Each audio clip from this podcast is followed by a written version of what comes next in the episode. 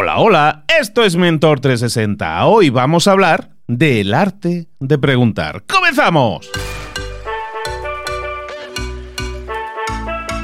Muy buenas a todos, soy Luis Ramos, esto es Mentor 360, el programa de espacio, el podcast en el que te acompañamos de lunes a viernes para que desarrolles un tema en profundidad. Traemos un mentor, no un día, lo traemos cinco, porque quedarse cortos nos permite profundizar y llegar mucho más allá, pero sobre todo que tú llegues mucho más allá. Ey, ¿esto es entretenido? Sí, escuchar cosas es entretenido, pero ¿sabes qué es lo mejor? Ponerlo en práctica, pasar a la acción, tener resultados diferentes, haciendo cosas diferentes. Aquí parafraseando a Einstein incluso. Toda esta semana estamos hablando de la curiosidad. La curiosidad no mata al gato, la curiosidad te hace crecer, alimenta al gato, hace al gato feliz. Y hemos dicho que hasta nos hace vivir más. ¿Dónde lo hemos dicho? En, episodios anteriores, que a lo mejor te los has perdido. Recuerda, estamos ya en el tercer episodio. Escúchate los otros dos, de verdad que va a valer muchísimo la pena y a lo mejor te levanta la curiosidad, te despierta, te dispara incluso la curiosidad. Toda esta semana nos guía, es nuestra mentora, es un lazarillo encantador que es escritora, es conferenciante, es creadora del Instituto de la Curiosidad, periodista, teleradio, tiene una carrera eh, exitosísima, novelas, ensayos y un último libro que se llama La niña que todo lo quería saber, que está dedicado también a la curiosidad. Casi todo en su carrera tiene que ver con la curiosidad, por eso una periodista, una escritora, lógicamente es alguien relevante para enseñarnos de todos estos temas. Es Teresa, viejo. Teresa, ¿cómo estás, querida? Muy bien.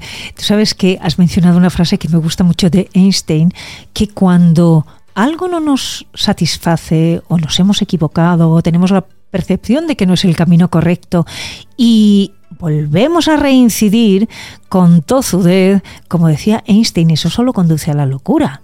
Hay que volver a intentar, pero en otro camino hacer cosas diferentes y hacer lo mismo no, no tiene sentido. Entonces, pero fíjate, luego que hablábamos de, dichos y refranes, ¿no? Y el hombre es el que tropieza dos veces siempre con la misma piedra. O sea, somos testarudos también, eso sí lo tenemos, Teresa. Sí, porque debemos de conocer cómo funciona nuestro cerebro. Una de las cosas más ricas para mí fue el acercamiento a la neurociencia, incluso una rama de la neurociencia llamada neurocuriosidad, que es entender en qué partes de nuestro cerebro aprendizaje, memoria, recompensa. Estas en cuanto a la adquisición de conocimientos. Luego hay otras partes también que se activan con la curiosidad. ¿En qué partes está ella muy viva dependiendo de cómo está nuestro comportamiento? Y eso también nos permite, nos facilita un acercamiento a un cerebro humano que está siempre en modo ahorro de energía. Es como si fuera la pantallita que se queda siempre dándole vueltas y que tienes que estar reiniciando siempre. Sí, es nuestra zona de confort. Siempre tendemos al ahorro energético, pero eh, lo que estamos hablando, la curiosidad, sin duda, implica inversión de energía. Hablábamos de los niños también en episodios anteriores. Los niños, si por algo se distinguen, es porque siempre están preguntando tú. ¿Tú sabes cuántas preguntas hace un niño entre los 3 y los 5 años? De media diarias. De media diaria, fácilmente. Eh, ¿200? 300. 300. ¿Sabes cuántas hacemos los adultos de media? Eh, una décima parte. Sí, no llegamos a 30. No llegamos a 30. No llegamos a 30 preguntas diarias y algunas de ellas son instrumentales. ¿Me dice usted cuál es el wifi? ¿Dónde está el baño? Esas no valen, ¿eh? Es interesante porque esto lo, descubrí en la investigación. Claro, la idea de, las preguntas de los niños es, eh, siempre reincidente, ¿no? Los niños preguntan por qué, por qué, por qué. Al mismo tiempo, cuando empiezan ya, cuando ya se acercan a los 7, 8 años, empiezan a preguntar ¿para qué?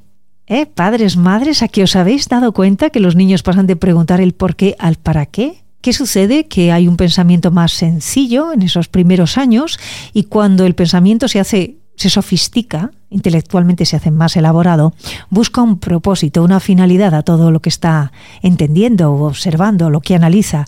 Es muy bonito ver cómo el ser humano va creciendo en la vida de un niño. Ese espejo que es el niño es, fantástico, es formidable. Y sí, los seres humanos preguntamos poco. Y la otra gran pata que tiene la curiosidad en nuestro comportamiento, para sentirla viva, para que se active, es la formulación de preguntas. ¿Por qué no preguntamos? Esta es una cosa que me encanta analizar. ¿Por qué no preguntamos los humanos? Y sobre todo, ¿por qué no preguntamos esto lo he analizado y lo contrasto siempre con, cualquier persona que no vive en, mi país porque trato de ver si se pregunta más fuera. Mi teoría es que en América se pregunta más. ¿Mm? Quizá se pregunta de una forma más, me sale polite, quiero Sí, decir, más, más, más educada, más, más sí, sí, educada, sí. más cuidada, ¿no? Se, se, se vuelve mejor. ¿Sabes? Más indirecta, te Sí, diría. sí, no pasa nada. Sí. Sí, a veces yo en los talleres que realizo sobre preguntas, como aprender a preguntar, el arte de preguntar, descubrir la habilidad de preguntar, trato de explicar un pequeño acercamiento del tipo de preguntas que hay. Depende del contenido, depende de la formulación y veo la carita de los alumnos y digo, "Va, voy a pasar este capítulo, porque es muy complicado. O sea, hay preguntas cerradas, abiertas en afirmativo, preguntas inductivas, preguntas reflexivas. Claro, dependiendo de la forma, dependiendo de la aproximación, si es desde, desde la semántica, qué sé yo, la morfología, qué sé yo. Lo importante para mí es que la pregunta tenga un fin y cuando tiene un fin se vuelve poderosa. Hay un tipo de pregunta que a mí me gusta mucho, que es la pregunta que Edgar Schein llama pregunta humilde, que es una pregunta que se pregunta, se formula solo por curiosidad, que no tiene intención. Es casi como la pregunta del niño. ¿Cómo te encuentras? ¿Cómo funciona esta mesa de mezclas? Y el sonido filtra los agudos, los graves, los puedes modular. Son preguntas que no están realizadas desde ninguna intención compleja. Nosotros realizamos preguntas humildes a lo largo del día. No buscan modificar el comportamiento del otro. Esas son las poderosas. Arnaud Penzias, que fue un premio Nobel de Física, cuando le preguntaron ¿y cómo logró usted esas investigaciones que le han permitido obtener ese premio Nobel? Él respondió yo lo he conseguido porque siempre hago preguntas yugular, porque va a la yugular del tema en cuestión, al nudo gordiano, a la clave, ¿no? A la línea de flotación, a lo que de verdad cambia. Esas poderosas son las que las personas debemos de aprender a preguntar, porque son las que colocan en el precipicio a la otra persona o a las otras personas o la organización si se si nos movemos en un ámbito empre- empresarial, y son las que sirven para promover un cambio, cambiar la dirección, tomar una decisión, transformar en definitiva. ¿Y cómo podemos llegar a desarrollar, primero entender un poco mejor incluso esas preguntas, pero sobre todo cómo desarrollarlas? Porque claro, se me hace muy atractivo para muchos decir es que yo hago preguntas muy superficiales, o me quedo en la superficie y no conozco mucho más, o yo pensaba que hacía más de 30 preguntas al día, pero casi siempre pregunto cómo estás y poco más. Eh, ¿Cómo desarrollar esa, ese nivel inquisidor ya más yugular? Lo primero es entender que si nosotros preguntamos, estamos ampliando el horizonte de nuestra comunicación y de las relaciones con los demás. El ser humano se ha acostumbrado a afirmar, a exponer, a aseverar, a veces a pontificar. Esto que yo cuento es lo que yo ya sé. Eso cierra las puertas a la curiosidad, porque si yo me reúno contigo y te digo, bueno, Luis, Mm, voy a contarte que, y yo te voy contando, mira, yo estoy pensando que esa mesa de mezclas, ni siquiera estoy pensando, pensando admitir cierta reflexión, esa mesa, esa mesa de mezclas es la más inadecuada para el trabajo, porque yo ya en el año 25 utilicé una mesa así, y entonces se estropeó y ni siquiera te he preguntado, oye, ¿te funciona? ¿Estás contento con esta mesa? ¿Te permite llevarla de un sitio a otro? ¿Es fácil acomodar? No, no, no tengo ningún interés. Yo te cuento lo mío. Y cuando tú tratas de decirme, bueno, Teresa, a mí es que, no, mira, es que yo te tengo que decir que el resultado fue malísimo. Y yo sigo, sigo, sigo. No escuchamos al otro. Estamos dando vueltas a nuestro propio pensamiento. Eso tiene muchos inconvenientes. Ya no es solo que no sea curiosa respecto de lo que tú piensas o sientes. Es que lo que tú estás sintiendo es muy negativo porque no te estoy dando un lugar, Luis. Cuando nosotros no preguntamos a la otra persona, no estamos mostrando interés por la otra persona. Cuando preguntamos, le decimos de forma subliminal, me interesas, tu opinión me importa, voy a escuchar lo que me dices. Cuando la otra persona piensa algo diferente a lo que pensamos nosotros y preguntamos, le estamos diciendo, me interesa no solo lo que dices, sino cuál ha sido tu proceso de pensamiento. ¿Cómo has llegado a pensar eso? Que yo no lo he pensado. Cuéntamelo. Porque entendemos que cada uno de nosotros pensamos y hablamos una vez que han pasado por nuestro filtro o filtros cualquiera de las percepciones que tenemos de la realidad. Yo veo una mesa de mezclas y si resulta que cuando era pequeña puse un dedo en una y me llevé un chispazo y tuve que ir al médico de urgencias, mi sensación es que esto es un peligro. Y todo lo que vaya a pasar en torno a una mesa de mezclas pasará por mil filtros que dicen qué peligro, están conectadas a la red, la mayor parte de ellas no funcionan. Ese ejercicio que es de humildad realmente, porque ni sabemos todo, ni somos los más listos, ni poseemos la verdad, porque además no hay verdades, hay mirada respecto de la verdad, es de una enorme riqueza. ¿Qué te da la pregunta? Es que deja tantos réditos. La pregunta nos permite tener mejores relaciones con las personas. Cuando yo asevero, hay tensión. El otro se pone a la defensiva y piensa, bueno, ya me está soltando aquí su parrafada, lo que ella cree, desde eso es lo que aunque tú me estés sonriendo, ah, mira qué bien, qué bonito, y mientras está pensando, a ver si se calla ya Teresa para decirle que, que me están llamando por teléfono y que me tengo que marchar. ¿Cuántas veces no escuchamos al otro? Y mientras el otro está contando algo, nosotros estamos pensando, a ver, el pan, el jabón para la lavadora, el, que no se me olvide llamar a mi madre. ¿Me escucha? Sí, sí, te estoy escuchando, decimos. Si en ese momento la otra persona me preguntara, ¿y qué opinas de lo que digo? ¿Cómo lo ves? Yo me quedaría en blanco porque no he escuchado. La interacción de las preguntas es como si nos permitiera crear círculos entre nosotros, redes entre nosotros. Y no hay que empezar pensando que la pregunta que voy a hacer va a ser la más ingeniosa del mundo. Son solo preguntas de interacción con el otro. ¿Cómo empezamos a convertir nuestras conversaciones en conversaciones indagatorias? Bueno, yo propongo siempre una práctica que me gusta mucho, igual que los siete días en rojo. Los cinco minutos durante siete días, bueno, cinco es muy poco, los diez minutos durante siete días de preguntas, en los cuales establecemos una conversación en la que no podemos responder ni afirmar. Por ejemplo, ¿dónde te has comprado esos auriculares, Luis? Pues no te sabría decir, pero la verdad, Teresa, ¿para qué lo necesitas? Los tuyos son infinitamente mejores que los míos. ¿No crees que es indiferente para qué los voy a necesitar? Tengo interés por tus auriculares. No, al final lo que buscamos siempre es la mejor calidad de sonido y por eso pensaba que si tú tienes unos que, que son profesionales y sacados de la radio, eh, los de un humilde podcaster yo no creo que a ti te pudieran interesar. Ay, ¿qué te me ha sido la afirmación? ¿Te das cuenta que no es fácil? Nada fácil. No es fácil, pero es un ejercicio muy bonito. Empezar preguntando e invitar a la otra persona que también pregunte y tú seguir preguntando, ¿no? Em, y, y ahí entra en juego también la imaginación, porque te podría haber dicho, ¿Y por qué no me puedo interesar por unos auriculares rosas? Aunque los tuyos no sean rosas. Y tú dirías, ¿y cómo los ves rosas?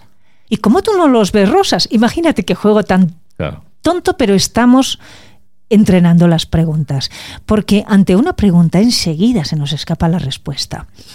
Mira, te voy a poner un solo ejemplo. Oye, pero Teresa, digo una cosa, diez minutos de preguntas así puede ser, o, sea, más duro que hacer Tabata y no sé cuántas cosas más de esas de, de hit.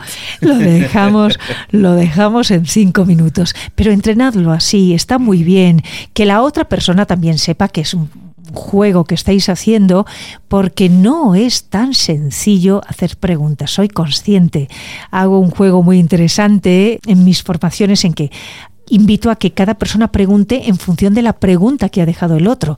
Y el otro a veces deja una pregunta kafkiana, qué sé yo, lo de los, auriculares rosas, y sigues y sigues y sigues, y es, es, es bastante rico. A mí me parece interesante.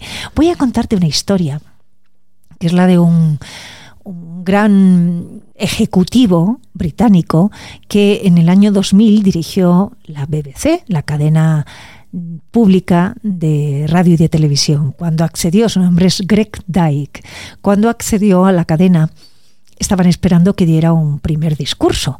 Lejos de dar ese discurso, él pidió durante cinco meses recorrer todas las sedes de la BBC, tanto de la radio como de la televisión públicas británica. Y cada vez que llegaba a un sitio, hacía dos preguntas a las personas con las que se cruzaba. No importaba si esas preguntas eran un conserje o el presentador de los informativos de la zona. Les preguntaba, según usted, ¿qué es lo único que tengo que hacer para mejorar la vida de nuestra audiencia? Y según usted, ¿qué es lo único que tengo que hacer para mejorarle a usted la vida? Cuando concluyó, aquellos cinco meses, elaboró un discurso con el grueso de las respuestas que había recogido. ¿Alguien puede imaginarse cómo se puede sentir el bedel, el conserje de una emisora, cuando el director general se ha dirigido a él para pedirle su opinión respecto de cómo puede dirigirse aquella compañía o interesarse por él? Qué importante que cuando nos crucemos con personas en nuestra vida que están además a diario, qué sé yo, la oficinista, eh, qué sé yo, nuestra vecina de al lado, qué sé yo, una amiga a la que vemos, nuestra compañera de trabajo, y le hagamos una primera pregunta de ¿cómo te han ido las últimas horas? ¿Cómo te encuentras? ¿En qué puedo ayudarte? ¿Qué puedo hacer yo por ti? Es que las preguntas son como grandes conectoras, nos abren las puertas del corazón, de la mente y del corazón de los demás. Nunca una frase va a sonar tan bien.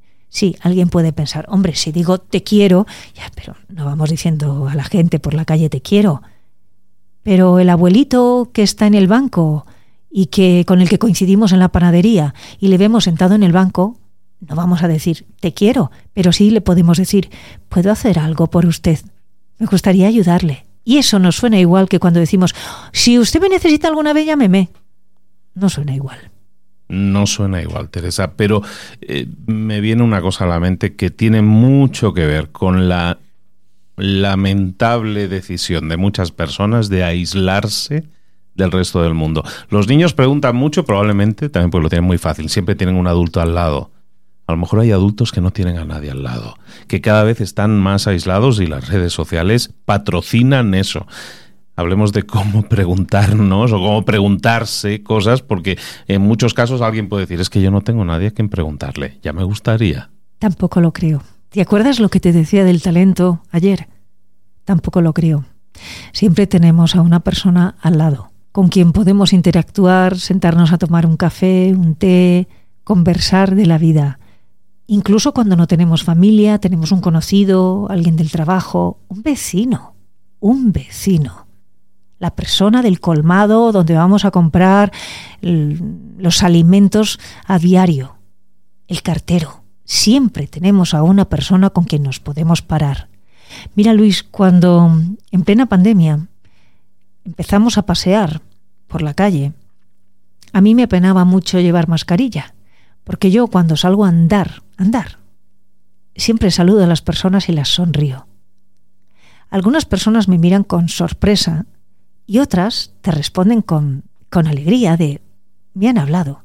Y yo a veces, alguien que no conozco, y en mi caso es complicado porque yo tengo un rostro reconocible en España.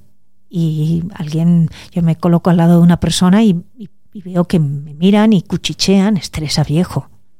Y si hablo, además mi voz es casi, casi más reconocible, ¿no? Que mi rostro. Pero yo lo hago.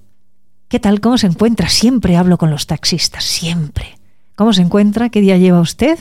Cuando llego a una ciudad le digo, les pregunto por el tiempo, pero no por hace buen tiempo, sino ¿y este tiempo cómo lo llevan? ¿Tienen más tráfico, menos tráfico? ¿Qué sé yo? Siempre podemos hablar. Es que, fíjate, voy a ir más lejos.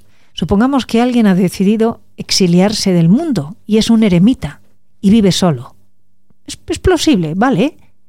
¿Y él mismo? No hay un diálogo interior. No se pregunta cómo te encuentras, cuáles son tus miedos, qué inquietudes tienes, cómo podríamos tener una vida mejor, cómo podrías...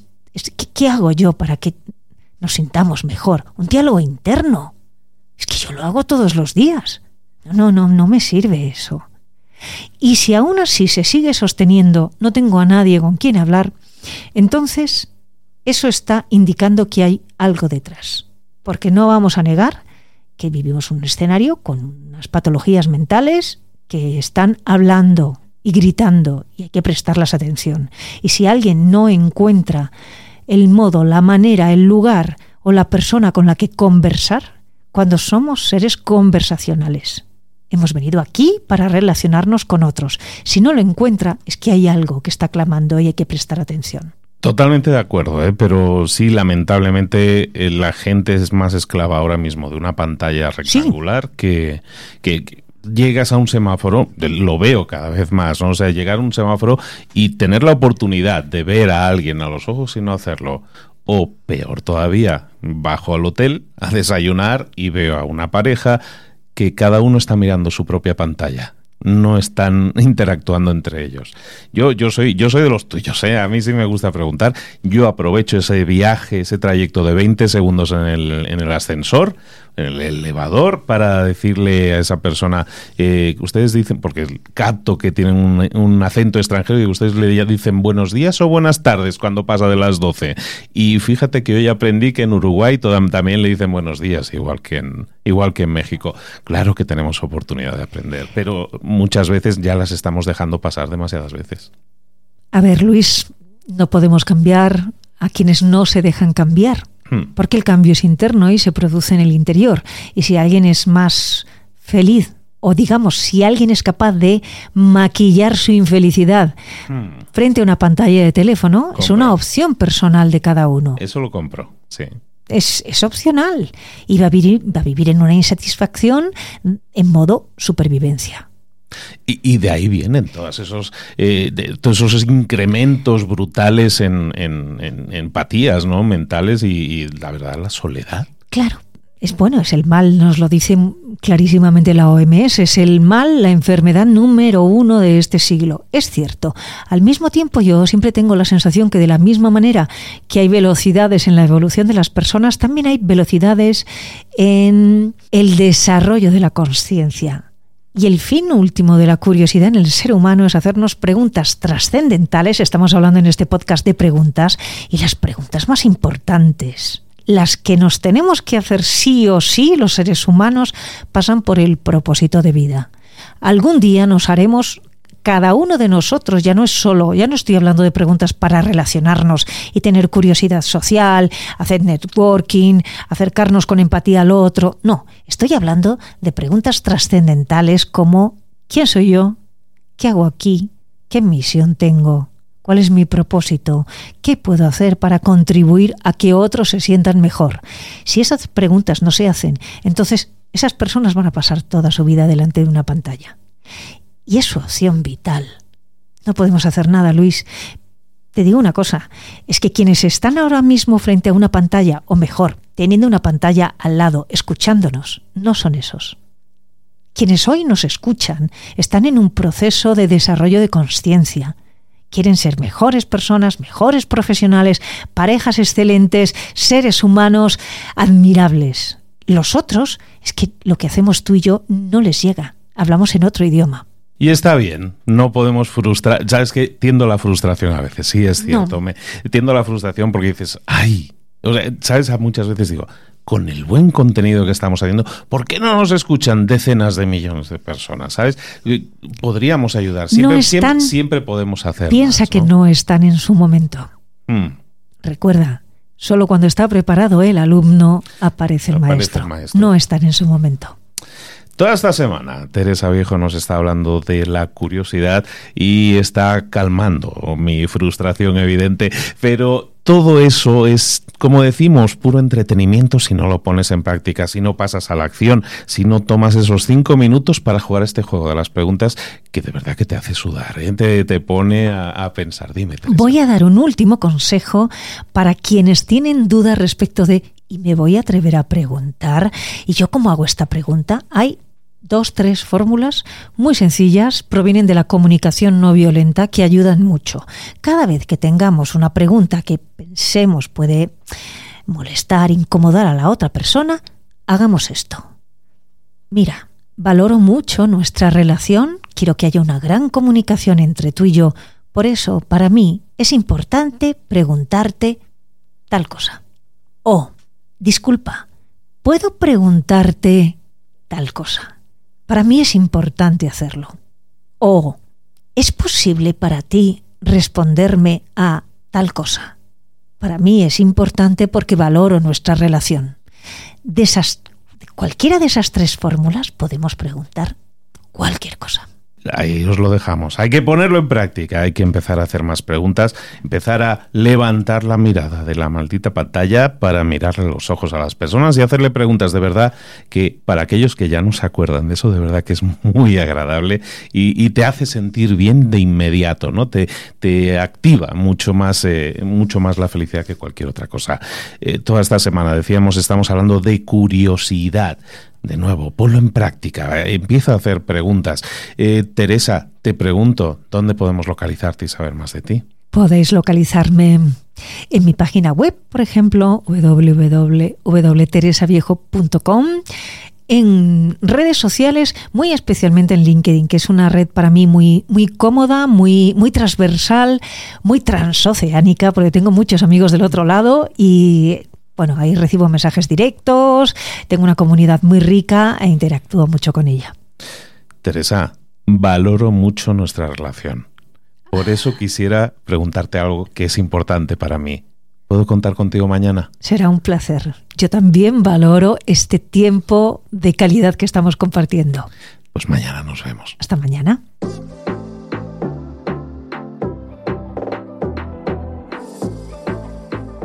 Y ahora pregúntate, ¿en qué quiero mejorar hoy? No intentes hacerlo todo de golpe, todo en un día. Piensa, ¿cuál es el primer paso que puedes dar ahora mismo? En este momento, quizás. A lo mejor te lleva dos minutos hacerlo. Si es así, ¿por qué no empezar a hacerlo ahora? ¿Por qué no empezar a hacerlo ya, en este momento? Ahora. Cierra los ojos. Respira hondo y repite, sé lo que tengo que hacer. Sé cuál es el siguiente paso. Voy a darlo en este momento. Piénsalo, siéntelo y hazlo.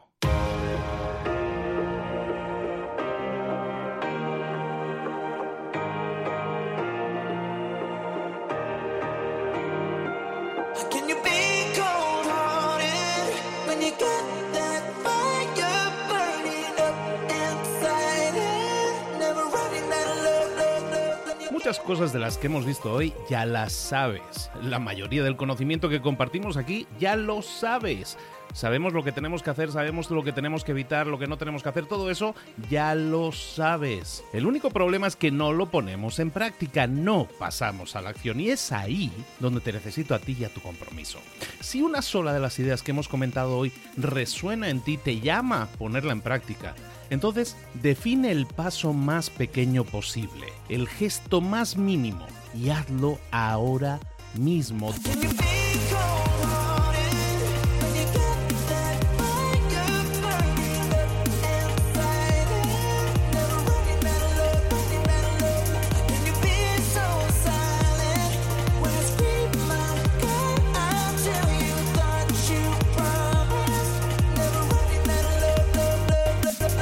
Hablo de crecimiento personal, pero también de crecimiento profesional. Expandir tu red de contactos, mejorar tus relaciones con los demás, aprender alguna cosa nueva, poner en práctica una pequeña técnica que te ayude.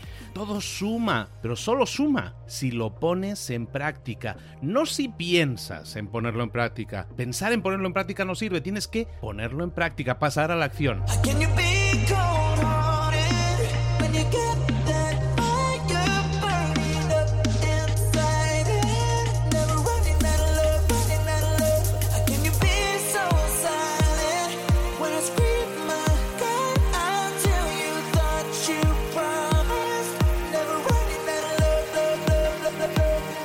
Acuérdate de este ingrediente secreto también. El ingrediente secreto es la actitud. Tu actitud. Tu actitud transmite. Si sales a la calle con ganas, la gente lo va a notar. Si sales a la calle sin ganas, la gente también lo va a notar. El mundo está ahí fuera, te está esperando, por lo tanto sal ahí fuera, sal a la calle y sal con ganas, sal con actitud. No esperes a mañana, ya sabes lo que tienes que hacer y ya sabes que lo puedes hacer hoy. No veas pasar la vida, vive la vida. Tienes las mismas 24 horas que tienen los demás, haz que valgan la pena entrega en estas próximas 24 horas tu mejor versión. Te esperamos aquí mañana para continuar creciendo. Te esperamos aquí mañana con más mentores, pero el día de hoy está completito delante de ti. Así que ponte en pie, pisa fuerte, respira hondo, sal ahí fuera y conquista tu día.